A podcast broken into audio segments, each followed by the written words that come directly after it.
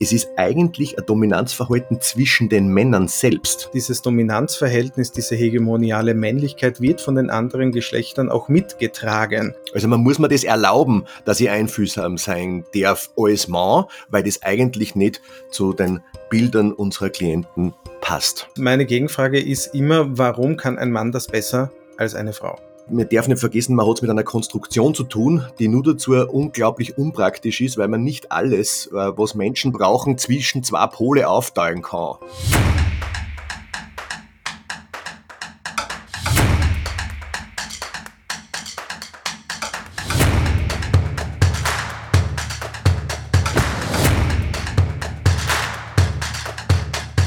Hallo und herzlich willkommen zu einer neuen Folge von Sozialfuzzi, dem Podcast aus der sozialpädagogischen Praxis. Und wie ihr es wahrscheinlich schon gehört habt, anhand der Audiomitschnitte am Anfang geht es heute um ein ganz spannendes Thema, nämlich um welches? Um das Thema Männlichkeit und gelebte Männlichkeit in der Sozialpädagogik. Absolut richtig. Und diese schöne Stimme, die ihr eben gehört habt, gehört dem meinem lieben Kollegen, dem Alexander Unterberger, seines Zeichens Wunderwutzi im Rahmen der Sozialpädagogik in Österreich, Supervisor, Antigewalttrainer und was weiß der Teufel noch. Und mir gegenüber Stefan Dworschak, seines Zeichens auch Sozialpädagoge, Leiter der ARGE Südoststeiermark, im genaueren Koordinator der ARGE Südoststeiermark. Ein belesener Kerl.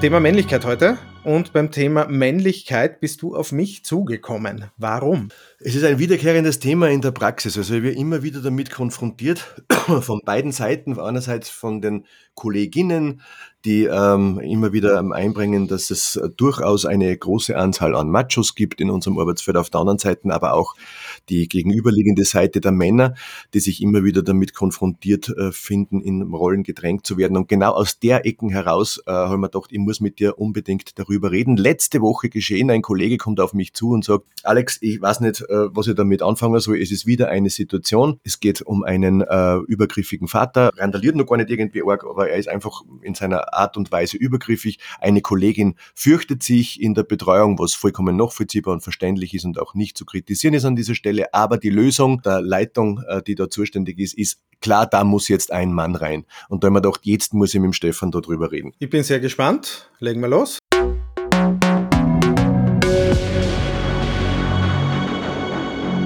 Alex, ich glaube, etwas ist wichtig, bevor wir jetzt wirklich in den Inhalt gehen. Nämlich, wir sollten einmal abgrenzen, was wir meinen mit dem Begriff Männlichkeit, um was es heute geht. Uns geht es heute nicht ums Geschlecht, äh, das ist ganz wichtig zu sagen, sondern es geht um auf der einen Seite die soziale Rolle, die Männer einnehmen, also Männlichkeit als soziale Rolle. Und dem gegenübergestellt äh, werden wir uns mit der Praxis Mann beschäftigen. Das heißt, wie Männlichkeit gelebt wird. Und da sind zwei unterschiedliche Konzepte, die eng miteinander verbunden sind, aber doch ein bisschen anders funktionieren. Und ich glaube, über diesen Bereich werden wir uns dieses Thema annähern. Genau so ist es, Stefan. Also gar in der, in der Diskussion in der Praxis wird sehr oft verknüpft, dass Mannsein und Männlichkeit quasi äh, sich von der Geschlechtlichkeit einer Person ableiten würde, quasi. Ob jetzt habe ich einen Schniedel, bin ich Mann. Ja. Das, was wir quasi da aber diskutieren wollen und was wir besprechen wollen, ist die soziale Rolle des Mannes. Äh, weil Mannsein sich ja nicht auf die äh, Biologie beschränkt, sondern äh, genauso wenig wie das Frausein sich auf die Biologie beschränkt, sondern es geht um diese soziale Rolle, in dem Sinn auch einer sozialen Funktion. Dafür, was vielleicht schlau war, mal kurz einmal klären, was eine soziale Rolle überhaupt ist. Die besten Antworten finden wir in der Soziologie. Die hat sich wahrscheinlich in, Summe am meisten mit dieser Thematik beschäftigt und ich habe da vor vielen Jahren eine sehr einfache und sehr zutreffende Definition für mich gefunden und das die lautet, eine soziale Rolle ist die Summe der Erwartungen anderer an das Sozialverhalten einer Person in einer speziellen Situation. Das muss jetzt wahrscheinlich keiner merken. Das Wichtige daran ist, das heißt, es ist eigentlich, die soziale Rolle ist eigentlich eine Erwartungshaltung anderer. So kann man es definieren. Es gibt aber noch eine zweite äh, Möglichkeit, nämlich es gibt eine australische Soziologin, Raven Cornell, die, sage jetzt vor nicht allzu langer Zeit, nämlich äh, erst 1995 ein Konzept beschrieben hat, das genau diese Rollentheorie der Männlichkeit kritisiert, weil sie Männlichkeit als Praxis versteht, die halt mehr als dieses Konzept der Rollentheorie ist. Ja.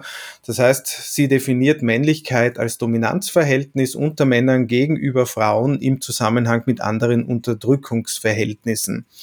Das heißt, das nennt sich dann hegemoniale Männlichkeit. Das entstammt eben der soziologischen Geschlechterforschung und beschreibt eben diese soziale Praxis der traditionellen männlichen kann man sagen, ähm, Vorherrschaft über die anderen Geschlechtsidentitäten, also nicht nur über die Frau. Und da fällt zum Beispiel gewisse Dinge äh, drunter, wie das männliche Versorgen, das Ernähren, das das wird relativ spannend, wie wir uns diesem Thema auch annähern werden. Wir haben grundsätzlich gesagt, wir schauen uns das auf zwei Ebenen an, nämlich auf der einen Seite die Rolle unserer KlientInnen, das heißt, wo begegnet uns Männlichkeit in der sozialpädagogischen Praxis direkt und auf der anderen Seite äh, Männlichkeit bei uns selbst, äh, bei Fachkräften, bei Betreuerinnen, welche Probleme entstehen, welche Erwartungen gibt und welche Praxis wird zum Thema Männlichkeit bei uns gelebt. Genau so ist es. Äh, ich finde das schon spannend, weil ja eigentlich schon ein Teil dieses, dieses Inhaltes aus dieser Perspektive äh, Fachkraft oder Klient schon in diesen unterschiedlichen Beschreibungen von vorher, von diesen Definitionen drinnen äh, verstanden sind.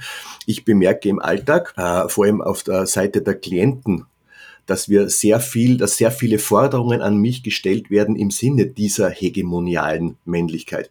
Und ich merke das auch, weil man ja da was Spezielles außerheben muss, was da so formuliert ist von dieser Dame. Sie sagt, es ist eigentlich ein Dominanzverhalten zwischen den Männern selbst. Die Dominanz gegenüber der Frau oder das Unterordnen eigentlich aller anderen Lebensformen oder Lebewesen dient nicht grundsätzlich der Unterordnung dieser Personen, sondern das, äh, ist, das hat was mit dem, mit dem Eiermessen unter den Männern zu tun? Grundsätzlich schon. Das heißt, die Praxis, die gelebt wird, diese hegemoniale Männlichkeit, wird eben durch dieses Dominanzverhalten zwischen Männern ausgelebt und definiert. Wobei wichtig dazu zu sagen ist, das ist nicht etwas, was jetzt rein von Männern ausgeht, sondern dieses Dominanzverhältnis, diese hegemoniale Männlichkeit wird von den anderen Geschlechtern auch mitgetragen.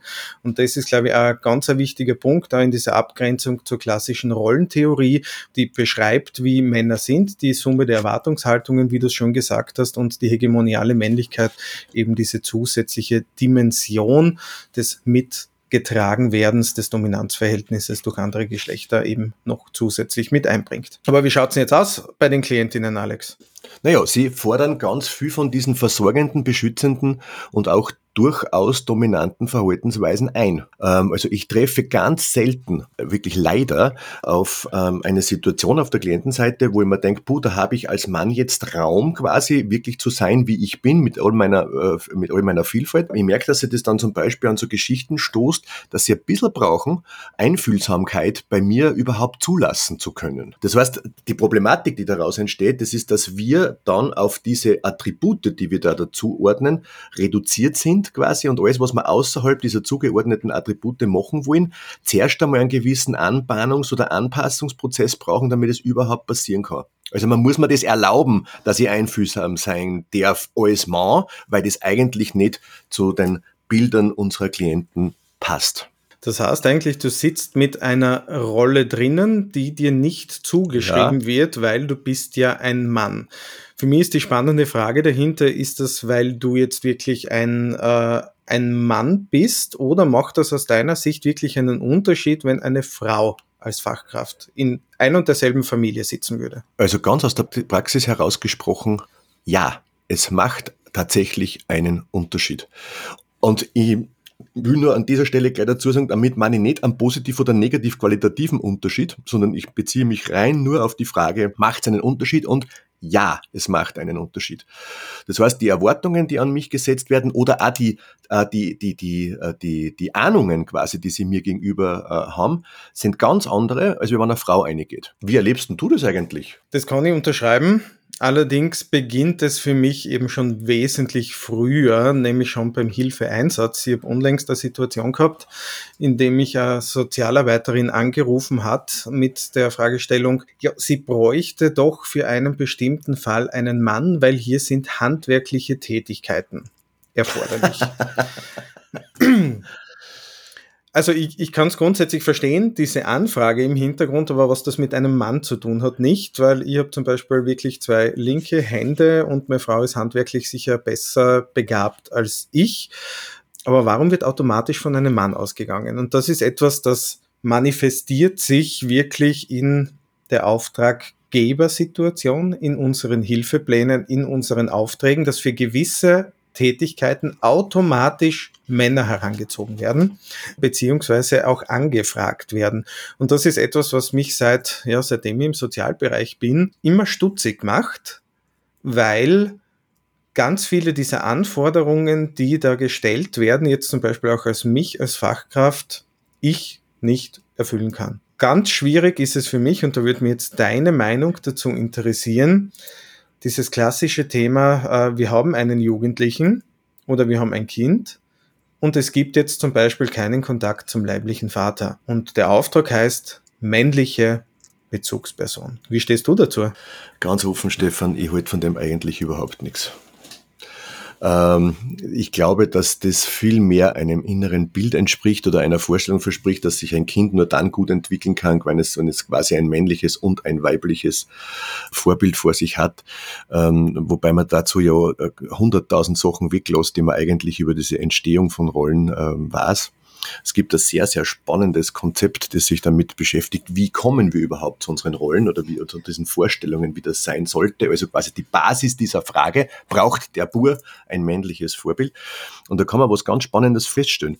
Fast alle Kinder, auch heute noch, sind in der wichtigen, prägenden äh, Entwicklungsphase, wo es um Rollenbilder geht, also quasi in den ersten fünf Lebensjahren, ja, da ist ganz, also da werden die wirklich die Grundsteine unseres Verständnisses gelegt, sowieso hauptsächlich von Frauen umgeben. Also es ist völlig wurscht, was du das hernimmst. Es ist immer noch so, dass die Karenzväter oder die, oder die, die versorgenden Väter in der absoluten Minderzahl sind, also gesellschaftlich gesehen fallen sie nicht einmal auf. Dann äh, sind sie von Müttern oder Großeltern umgeben, dann von Kindergärtnerinnen, mein mittlerer Sohn geht in die Kindergartenschule und ist, glaube ich, inzwischen einer von vier, die das machen wollen. Volksschullehrerinnen und so weiter und so fort. Selbst dann setzt es sich noch fort. Und dazu muss man wissen, dass, also wäre das so, würde ja jedes Kind automatisch unter diesen fehlenden äh, Bezugsrahmen leiden. Vor allem, wenn es um die, die Zeit gangert, also wenn das da einen gewissen Zeitrahmen brauchen würde. Ähm, also kann man am, am, von Anfang an schon mal sagen, also diese Idee, der braucht jetzt ein männliches Vorbild sozusagen nicht unbedingt stimmt, weil das braucht ja sowieso jeder und selbst die, die es haben, leiden ja quasi trotzdem unter diesem Verkehrungsprinzip. Und dann ist die Frage, was, was mahnt denn die zuständige Sozialarbeiterin denn eigentlich, was in diesem Leben fehlt? Also welche Eigenschaften oder welche Präsentationen in diesem Leben fehlt? Und da stelle ich ganz gespannt immer wieder fest, es geht um Klarheit, um Grenzen, um direktes Ansprechen und ganz ehrlich, manchmal um körperliche Dominanz. Das spricht. Richtig. Ich sehe es ähnlich. Mir stellt es nämlich immer alle äh, nicht vorhandenen Nackenhaare auf dabei, wenn dieses Thema männliche Bezugsperson kommt. Auf der anderen Seite sagst du richtig, es geht um die Attribute, es geht um die Dinge, die ein Kind lernen soll. Und meine Gegenfrage ist immer, warum kann ein Mann das besser als eine Frau? Diese genau diese Eigenschaften, die du beschrieben hast, einem Kind zu vermitteln. Du sagst komplett richtig, Kinder sind meistens derzeit noch von Frauen in den ersten fünf Lebensjahren umgeben. Der Trend geht Gott sei Dank in eine komplett andere Richtung. Im Kindergarten von meinem Sohn gibt es zwei männliche Betreuer. Super. Die immer wieder da sind. Es gibt äh, in der Volksschule meines Sohnes einige äh, männliche Volksschullehrer. Und äh, das macht für mich keinen Unterschied. Gell? Es macht für mich keinen Unterschied und es macht für mein Kind keinen Unterschied, ob das jetzt ein Mann oder eine Frau ist, sondern die Rückmeldung ist, es ist der Betreuer, die Betreuerin, der Lehrer, die Lehrerin äh, und da wird überhaupt kein Unterschied gemacht. Für mich ist die große Frage, was steckt denn aus dem Denken von Fachkräften, Sozialarbeiterinnen, Sozialpädagoginnen dahinter, wenn sie meinen, es braucht eine männliche Bezugsperson. Da ist eine Angst dahinter nämlich die Angst, dass das Kind in eine was auch immer reinrutscht, ja, wenn sie kein männliches Vorbild haben. Also das ist für mich so ein bisschen diese, diese Diskussion. Aus einem Kind wird dann ein aus Fernsehen und Internet geprägtes Rollenbild Mann wird dem Kind äh, sozusagen aufgezwungen, weil kein Mann im näheren Umfeld ist. Und das halte ich für einen absoluten Blödsinn. Nein, das stimmt auch nicht dass durch Medien äh, Rollenbilder so stark definiert werden. Natürlich orientiert man sich dran, natürlich findet man weiß nicht, James Bond ist mittlerweile out, ja, aber findet man diese Sachen cool. Aber das heißt nicht, dass sich Kinder dadurch definieren anfangen, wenn kein anderes männliches Rollenbild zur Verfügung steht. Und auch wenn das so wäre, und das ist etwas, ähm, was mir auch noch wichtig ist zu betonen, da kann man gegensteuern, da kann man auch als Frau gegensteuern und auch das Bild von Männlichkeit kann man als Frau prägen, indem man auf diese Dinge, die dahinter stehen, eingeht, indem man Gespräche führt, indem man gewisse Dinge vorlebt. Ja. Ich habe eine Klientin gehabt, die ähm, die wirklich handwerklich sehr geschickt war. Die war Malerin auch und hat einiges selber machen können. Und äh, ich bin in diesem Fall eingesetzt worden, weil sie einen Mann braucht. Kannst du eh denken, äh, es war dann wirklich so, warum? Gell? Also gerade diese, diese Dinge, die ein Mann mitbringen kann, die ein Mann vielleicht auch ja, einbringen kann, hat die Mutter eh schon zu 100 Prozent erfüllt gehabt, ja, von diesen Rollengedanken, diesen Rollenvorstellungen, die mir da übergestülpt worden sind. Und die war da im Prinzip für dieses Thema wirklich relativ nutzlos. Aber es war wichtig, dass ein Mann drinnen ist. Ja, es ist oft nicht nachvollziehbar. Also man darf ja nicht vergessen, dass es Rollenbilder und Rollenunterschiede auch zwischen Männern und Frauen in diesen Rollenvorstellungen gibt. Das ist ja äh, langläufig bekannt. Das will ich damit auch alles gar nicht in Frage stellen. Aber im Grunde genommen geht es doch nur um äh, um gewisse Bedürfnisse, die man jetzt zum Beispiel ein Kind hat oder, oder die auch eine Gemeinschaft hat äh, und die quasi von jemandem in einer Aufgabe erfüllt werden müssen. Und die werden halt dummerweise immer noch ja, relativ klassisch zwischen männlich und weiblich aufgeteilt. Und dementsprechend haben wir immer nur eine Zuteilung im Kopf, dass alles, was stark ist, alles, was klar ist, alles, was einen Hammer in der Hand hat, ja, und alles irgendwie ein bisschen brachial ist und alles, was irgendwie nicht lieblich ist, vielleicht absichtlich einmal in dieser Nichtformulierung, das ist männlich, äh, und das Umgekehrte, das Versorgende, das Liebe, das, äh, das, das Pflegliche, das ist automatisch weiblich. Aber am Ende, wenn man sich das überlegt, wenn man die zwei Sachen mal in einen Topf schmeißt, dann ist es das, was wir Menschen voneinander brauchen, grundsätzlich. Richtig. Und im Grunde ist es für eine Betreuungssituation völlig irrelevant, äh, ob das jetzt ein Mann oder eine Frau leistet. Ich begleite seit vielen Jahren ein Team, ein Team, das mit Mädchen arbeitet und es sind lauter Frauen. Übrigens ganz, ganz eine tolle Einrichtung. Die Damen, die ich da jetzt meine, die, die wissen jetzt ganz sicher, dass ich von einer rede. Ich finde euch super Mädels, die, die mich immer wiederkehrend gefragt haben, sollten sie sich nicht einen Mann ins Betreuerteam holen, zwecks der Repräsentanz dieser männlichen äh, Parts und ich habe sie immer davon abgeraten. Ich sage, na, das braucht's ihr nicht ihr in dem Team, in dem ihr seid, diese Frauen, die da in diesem Team sind, die bilden tatsächlich das gesamte Spektrum, was die Mädchen in diesem Rahmen brauchen, bildet ihr ab für die Versorgung und für das Wachsen von diesen Mädels. Die Konfrontation quasi auch mit Männlichkeit und auch vielleicht mit negativer Männlichkeit, vielleicht sollte man das Thema toxische Männlichkeit dann nochmal kurz anreißen, ähm, die ist wichtig, aber auch, dass die Betreuerinnen quasi mit den Mädchen äh, äh, erschaffen, dass man weiß, wie man mit diesen Formen umgehen kann. Aber im Grunde genommen, dieses Team, sechs Frauen, die decken dieses ganze Ding ab. Also von der, ich da beim Lampen anschrauben bis zum, äh, ich backe mit dir einen Kuchen, damit mir jemand anderen eine Freude machen können, machen alles. Und es geht völlig problemlos. Dieses Thema, ja, ähm, die gelebte Praxis und diese Rollenzuschreibung als Mann, diese hegemoniale Männlichkeit, das ist ja etwas, was im Sozialbereich massivst sichtbar ist. Ja, also ja. Sozial, Sozialbereich sind wir bei einem Geschlechterverhältnis ungefähr von 75, 25. Genau. 75 Prozent Frauen, 25 Prozent äh, Männer.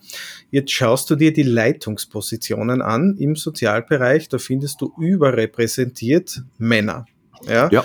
Und das hat schon etwas mit dieser gelebten Praxis zu tun. Das, was du sagst, Klarheit, das Führen können, diese männliche Dominanz etc. gegenüber dem Care-Gedanken, ja, das Pflegen, das Kümmern, das Einfühlsamsein. Und das ist etwas, was ich sehr stark kritisieren muss, obwohl ich persönlich ein Nutznießer von dem Gesamten bin, weil ich bin in einer Leitungsposition. Also ich bin, bin wirklich gespannt, ob sich das je ändern wird. Ich glaube, da muss sich gesamtgesellschaftlich etwas ändern. Und so wie du auch richtig sagst, äh, Teams, die sich einen Mann suchen, äh, weil sie einen Mann haben wollen, das ist der falsche Ansatz. Sondern so wie du richtig sagst, man muss schauen, was muss eine Person mitbringen, die in dieses Team kommt. Und dann ist es komplett egal, ob männlich oder weiblich oder divers oder sonst irgendwas. Die Attribute müssen abgebildet sein, um in der Gesamtheit als Team gut arbeiten zu können. Und auch wenn diese nicht zu 100 Prozent abgedeckt sind, kann man auch immer noch absolut super arbeiten. Da braucht man gar nicht drüber reden. Aber dieses, ich brauche einen Mann, um einen Mann zu haben, das ist ein absoluter Blödsinn in meinen Augen. Ja, das hat mit der Biologie nichts zu tun. Ich finde das interessant, weil diese, diese Problematik haben ja eigentlich hauptsächlich äh, monotheistische Weltregionen, diese Dualität, dass sie alles auf dieses männlich-weiblich oberbringen. Wenn man sich zum Beispiel indigene äh, Völker aus Nordamerika anschaut, die haben von Haus aus fünf Geschlechter. Die hatten ein Riesenproblem, als die Missionare kamen und behaupteten, es gebe nur Mann und Frau, die haben sie aufs Hirn gegriffen und gesagt, was haben die? Das geht sich gar nicht aus. Also eigentlich, man darf nicht vergessen, man hat es mit einer Konstruktion zu tun, die nur dazu unglaublich unpraktisch ist, weil man nicht alles, äh, was Menschen brauchen, zwischen zwei Pole aufteilen kann.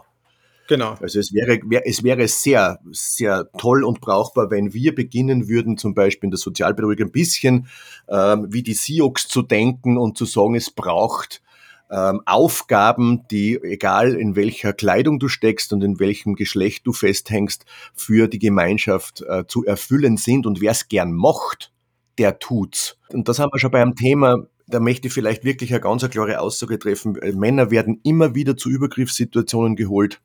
Immer wieder dann, wenn einer austickt, äh, neigen Kolleginnen, Kolleginnen und Kollegen dazu, einen, einen Mann herbeizuholen. Ich leide unter dieser Situation mein ganzes Berufsleben lang, weil auch Männer mögen nicht gerne in Gewaltsituationen sein. Und die kann sie auch nicht besser lösen. Genau, ich bin genauso, ich bin halt vielleicht von mir aus schwarer, ja, aber das ist, und nicht einmal das ist ein Vorteil, das ist teilweise sogar gefährlicher und teilweise bläder. Holt's nicht immer die Männer. Das ist, denen macht's genauso wenig Spaß und das finden es genauso wenig lässig. Spannend ist ja wirklich, woher das kommt. Ja, und das haben wir jetzt schon wieder bei diesem mitgetragen werden dieser hegemonialen Männlichkeit, was sich wirklich durchzieht. Die ich damit aufrechterhalte, wenn ich einen Mann hole. Richtig, richtig. Das ist einmal Nummer eins. Äh, und Nummer zwei, ich finde das immer so spannend, äh, dort hinzuschauen, weil wo ist diese hegemoniale Männlichkeit am meisten aufgeweicht? Nämlich bei unseren Klientinnen, die Alleinerzieherinnen sind. Ja, genau. Alles schaffen, machen und ich habe höchsten Respekt vor, ähm, vor alleinerziehenden Menschen egal jetzt ob männlich oder weiblich. Egal welchem Geschlechts, genau. Egal welchem Geschlechts, genau, die wirklich wahnsinnig tolle Arbeit leisten, ja, alle diese Zuschreibungen, alle diese Attribute in sich vereinen, ja. Natürlich brauchen es Unterstützung sehr, sehr oft, weil alleinerziehend sein, das geht an die Substanz, ja, und was da wirklich alles zu organisieren, zu tun ist. Und wir kommen dann dort rein und unser Auftrag ist, das zu ändern, ja. Also wir haben übergriffige Väter, äh, Väter in diesen Familiensystemen drinnen, die sich je abgekapselt waren und eines dieser Ziele ist, den Vater mehr ins Boot zu holen. Und ich denke mir jedes Mal, warum? Weil es geht darum, Unterstützung ins Boot zu holen. Und das muss nicht unbedingt ja, genau. ein Vater sein, der eh schon schädlich für dieses Familiensystem war. Ja, da bin ich komplett dabei. Genau, und eben auch wir, wir Männer in der Betreuung tragen genau ähm, dieses hegemoniale Männlichkeitsbild natürlich mit. So wie du richtig sagst, ähm, wenn wir bei Gewaltsituationen automatisch hingehen, wenn wir als Leitung automatisch bei solchen Fällen an Männer denken und die Männer einsetzen, wenn wir bei gewissen anderen Tätigkeiten äh, automatisch die Männer einsetzen und das ist etwas, da möchte mir einfach auch in Zukunft wesentlich mehr dagegen wehren, sondern die Leute, die die Talente mitbringen, die Leute, die die notwendigen Fähigkeiten mitnehmen, sind die richtigen, komplett unabhängig vom Geschlecht. Genau so ist es. Ich versuche mir wirklich viel mehr auf Eigenschaften äh, und auf, auf Stärken oder auf, auf Fähigkeiten zu beziehen, quasi, was brauche ich, welche Merkmale brauche ich für eine Betreuung und nicht, äh, ist es, äh, brauche ich einen Mann oder brauche ich eine Frau, weil das ist ja außerdem ist eine, total äh, dämliche Reduktion. Du Stefan, lass uns noch einmal einen kurzen Ausblick machen über das Thema toxische Männlichkeit. Ähm, es ist ja ein relativ neuer Begriff, also neu im Sinne von ein paar Jahre alt, ja, also so vielleicht zehn oder so, wo er wirklich ernsthaft verwendet wird. Toxisch heißt ja giftig eigentlich übersetzt. Äh, wie würdest du, also was würdest du als Mann ja, über, über, über, über giftiges Männlichsein äh, sagen? Also was hältst du selber als Mann für giftiges Männlichsein? Toxische Männlichkeit stellt ja vor allem Aggression in den Vordergrund, nämlich Aggression als etwas Positives, ja. Und du siehst das immer wieder, ja, sei es jetzt in den Nachrichten, du liest das im Internet oder sonst irgendwo, vor allem Jugendliche, die Aggression als Teil ihrer Persönlichkeitsstruktur sehen und für gut befinden. Dadurch haben wir brennende Polizeiautos, dadurch haben wir Ausschreitungen, äh, die dort drinnen sind, weil das als cool definiert ist. Ja, ganz ein schwieriges Thema, ein hochbrisantes Thema, wo ich glaube, dass uns das in den nächsten fünf Jahren noch gehörig auf den Kopf fallen wird. Man sieht diese Bewegungen, die aus, dieser, aus diesem toxischen Männlichkeitsbild entstehen in Amerika schon absolut weit verbreitet. Incel-Bewegung, in Voluntary mhm. Celibate, also Männer, die äh, im Zölibat leben, äh, nicht weil sie irgendetwas falsch machen, sondern die Frauen sind schuld, weil Frauen eben genau auf einen anderen äh, Typ Mann stehen und nicht auf sie und die Frauen sind diejenigen, die sich ändern müssen. Ganz kurz zusammengefasst, äh, um was es bei dieser Incel-Bewegung eigentlich geht und die sich sehr stark schon äh, in Richtung Gewalt entlädt, wo es Morde gegeben hat und das schon etwas ist, was bei uns sehr stark vertreten ist mittlerweile schon, sich wahrscheinlich auch bei den Femiziden bereits abbildet. Und das ist ganz ehrlich eine Bewegung, wo ich mir große Sorgen mache, wie sich das in Österreich oder im deutschsprachigen Raum grundsätzlich zeigen wird, weil die sich im Internet formiert ganz lose in Gruppen, wo niemand dazukommt und äh, wo man eigentlich, um einen Schwenk zu unserer ersten Staffel zu machen, mit digitaler Jugendarbeit äh, sehr gut gegensteuern könnte, die leider Gottes immer noch komplett unterrepräsentiert ist. Ich glaube, ich kann mir da bei vielen, was du sagst, ganz gut anschließen. Auch. Ähm, ich würde nur das Wort Aggression mit dem Wort Gewalt austauschen. Ich ja. habe das Gefühl, dass viele Männer sich einfach über Gewalttätigkeit äh, definieren, also dass das quasi wieder rückkehrend männlicher wird, ja, gewalttätig zu sein. Und ich weiß nicht, wie es dir da geht, aber ich habe so viel, das, ich habe so das Gefühl, dass ganz viel mit toxischer Männlichkeit der chronifizierte siegen müssen zum Tun hat. Also ich muss um jeden Preis gewinnen. Die Frau darf mich nicht verlassen, wie steht dann da? Ich muss Recht haben, äh, ich muss mich durchsetzen, ich darf keine Sekunde lang irgendwo nachgeben, aber ich betone dazu ergänzen, nicht gegenüberstellen zu dem, was du gesagt hast, sondern quasi als, als Merkmal männlich ist siegen. Genau, also dieser Wettkampfgedanke ist, wenn es ums Thema Männlichkeit geht, äh, natürlich massivst verbreitet und trägt auch zur Weiterverbreitung dieser Rollenbilder etc. bei.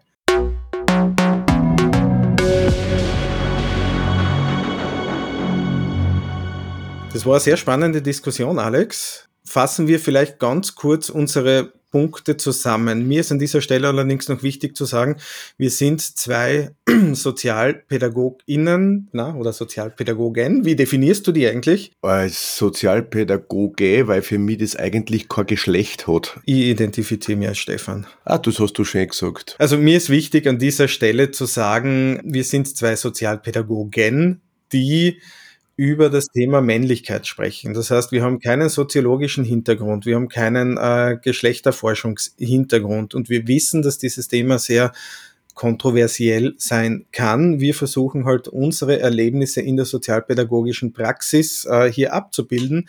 Wenn wir irgendwo einen kompletten Blödsinn erzählt haben, bitte schreibt uns podcast.sozialfuzzi.at, lasst uns eine Nachricht auf Instagram oder auf Facebook wir wollen lernen, ja. Also das ist wichtig auch, dass wir die Weisheit nicht mit dem Löffel gefressen haben. Aber jetzt zur Zusammenfassung. Alex, was sind deine Takes, die du mitnimmst? Den ersten Take, den ich so mitnehme, ist, dass man vorsichtig sein muss, dass man Meinungen und Aufgaben unterscheiden könnte ja, äh, und dass eine soziale Rolle auf der einen Seite eine Erwartungshaltung von anderen ist, auf der anderen Seite aber auch quasi eine Art Abgrenzung gegenüber ist ähm, und sich wahrscheinlich da dazwischen abspielt, was es dann bedeutet. Das, was ich mir auf jeden Fall mitnehme, ist äh, gerade in diesem Kontext der gelebten Praxis der Männlichkeit, sprich bei dieser hegemonialen Männlichkeit, wie sehr das in, im Sozialbereich äh, verankert ist, sowohl auf der einen Seite auf der Klientinnen-Ebene, diese gelebte Praxis, aber unter anderem ganz, ganz stark auf der Ebene ähm, der Leitung, ja, diese Überrepräsentation von Leitung, die ja irgendwo herkommt. Äh, das war für mich natürlich sehr, sehr spannend. Und dieses Thema toxische Männlichkeit, wo ich wirklich keine Ahnung habe, wohin uns das noch führen wird. Genau.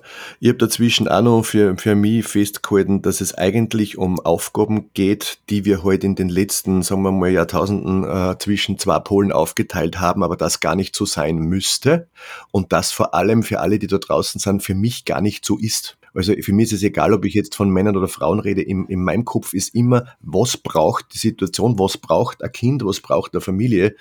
Und zwar an Eigenschaften oder an Inputs und nicht ich denke nicht in der Kategorie Mann und Frau. Das ist ein wunderschöner Abschluss. In diesem Sinne kurzer Ausblick auf die nächste Folge. Alex, was ist unsere nächste Folge? Die nächste Folge, boah, auf die freue ich mich schon persönlich ganz besonders, äh, weil ich da, glaube ich, selbst viel zu lernen habe. Da bist du nämlich ziemlich gut in dem Thema Transparenz in der Sozialpädagogik. Wie viel Transparenz braucht unsere Arbeit? Was äh, ist da notwendig und was verflixt und zugnert versteht man überhaupt darunter? Heißt es, dass ich überall reinschauen lasse oder heißt es, dass ich in speziellen Sachen reinschauen lasse? Heißt es, dass ich im durchsichtigen Gewand arbeiten gehe, so sinngemäß? Ich bin voll gespannt, Stefan, auf deine, auf dein Wissen da dazu. Alles klar, in diesem Sinne machen wir uns unsichtbar bis zur nächsten Folge. Schöne Zeit bis dahin. Wir hören uns in zwei Wochen. Bis dahin, feine Zeit.